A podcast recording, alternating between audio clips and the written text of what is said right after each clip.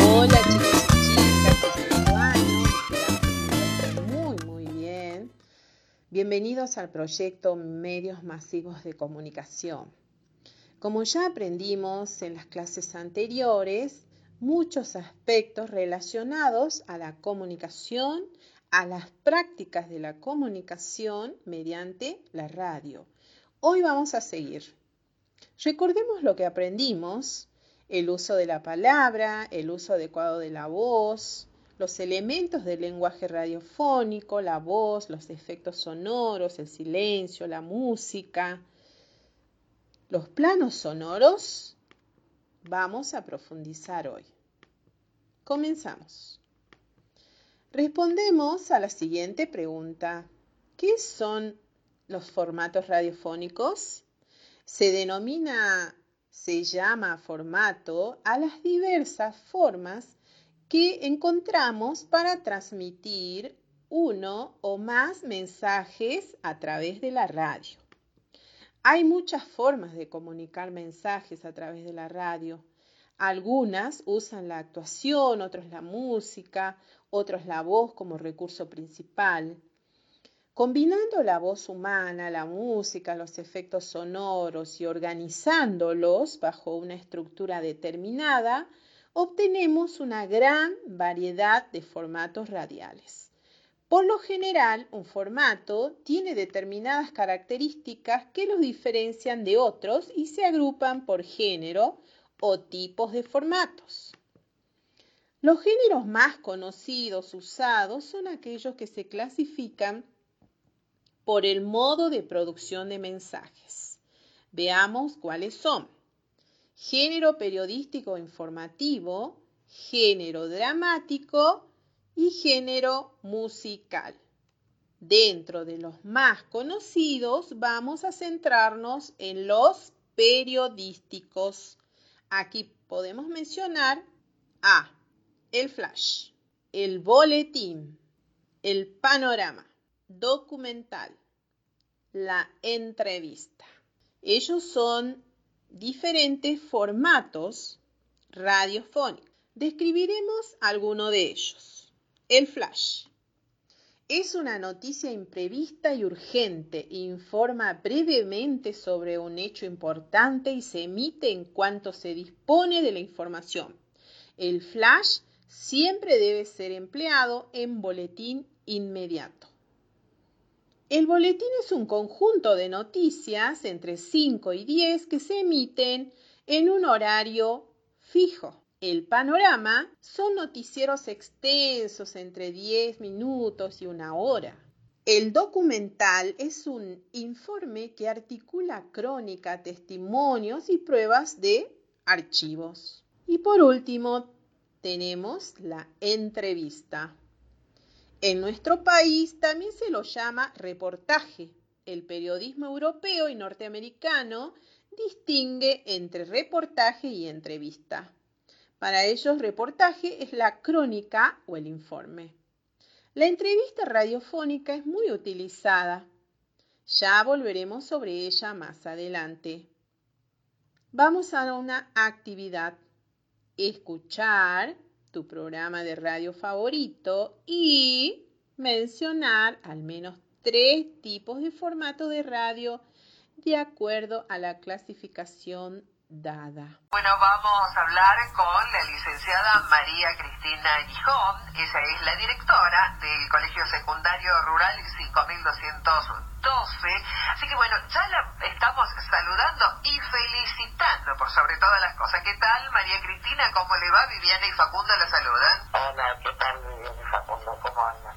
Muy, pero muy bien. Y bueno, felicitarla porque a través del proyecto que ustedes tienen, eh, se cumple prácticamente un mes de las emisiones que son transmitidas por nuestra emisora Cadena Máxima. Sí, qué bárbaro, ¿no? Ya un mes, ¿no? Impresionante. Bueno, en realidad nosotros hace un montón que ya estamos trabajando con las tecnologías, porque el colegio nació hace siete años con un proyecto de UNICEF y el Ministerio de Educación, y lo primero que nosotros eh, incursionamos con la tecnología fueron con las plataformas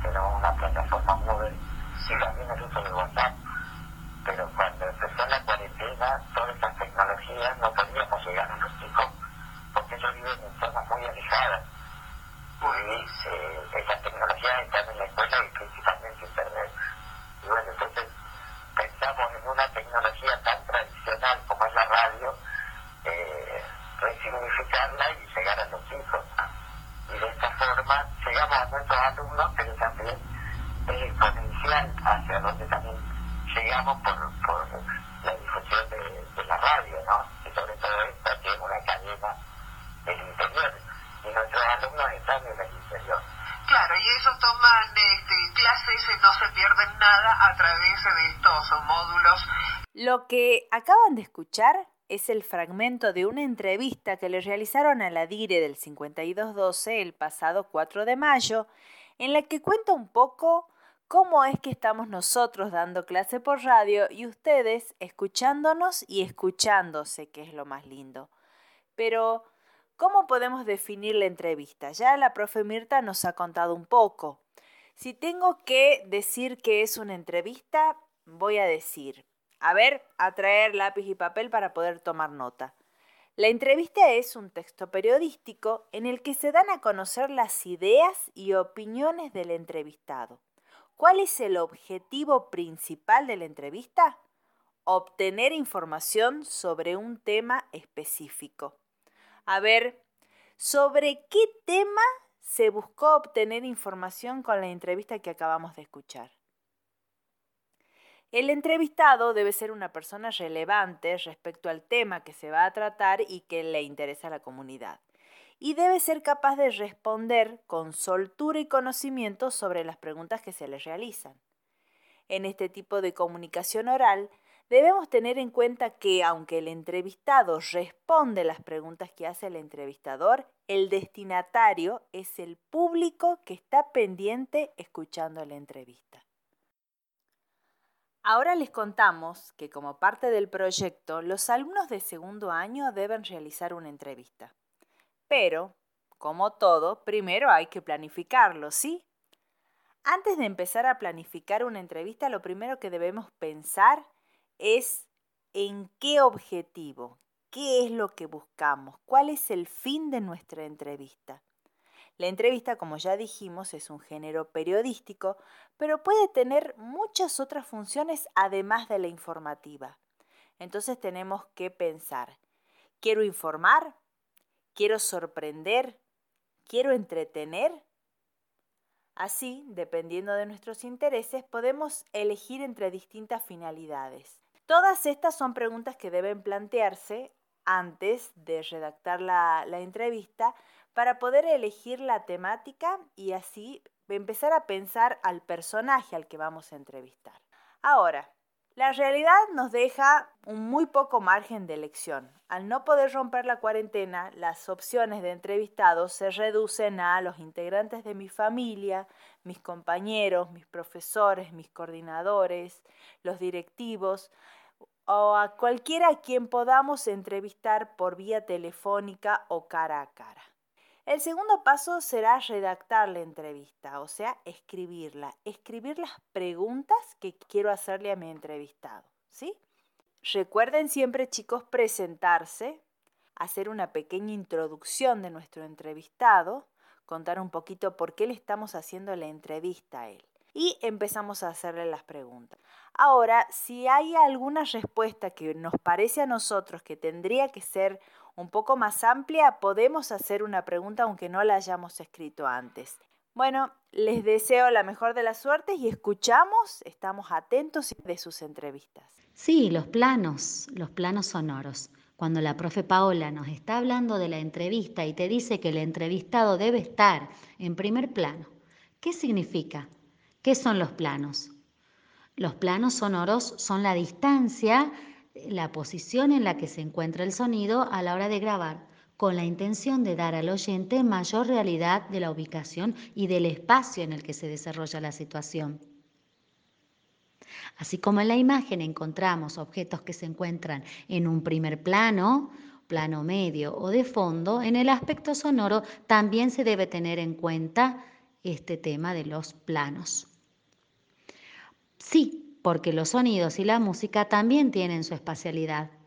Por ejemplo, cuando escuchas el audio de una película o de una novela o de un programa de radio, los sonidos que la integran tienen distinta intensidad según la importancia.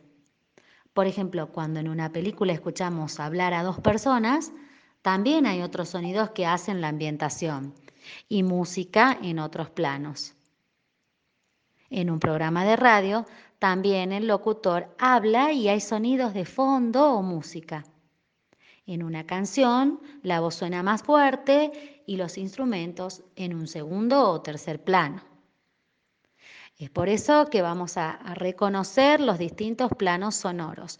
Ellos podemos nombrar primer plano, el que se sitúa en forma principal, plano medio, el que te da la profundidad ¿sí? de el plano de lo que estás escuchando, el plano general, que se sitúa a cierta distancia del oyente, y el plano de fondo, que sería el que genera algunos sonidos que te ambientan en el lugar y te dan la situación de lejanía.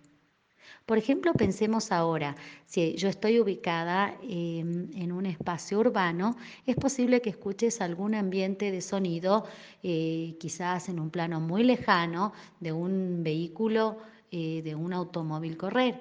Pero, por ejemplo, en un eh, ambiente rural podría escucharse en un plano lejano, muy de fondo, quizás el sonido de alguno de eh, animales o de la naturaleza que caracteriza al ambiente rural. Bueno, pensemos entonces y repasemos que el plano sonoro es la distancia en que se encuentra situado los sonidos en referencia al oyente. Repasemos entonces que el oyente puede percibir los sonidos en primer plano, plano medio o normal, plano general o plano de fondo.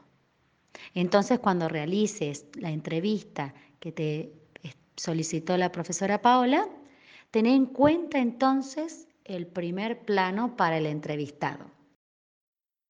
Muy bien, aprendimos muchísimo hoy, ¿verdad? Bien, nos encontramos en la próxima clase. Cuídense, le mandamos un abrazo a cada uno.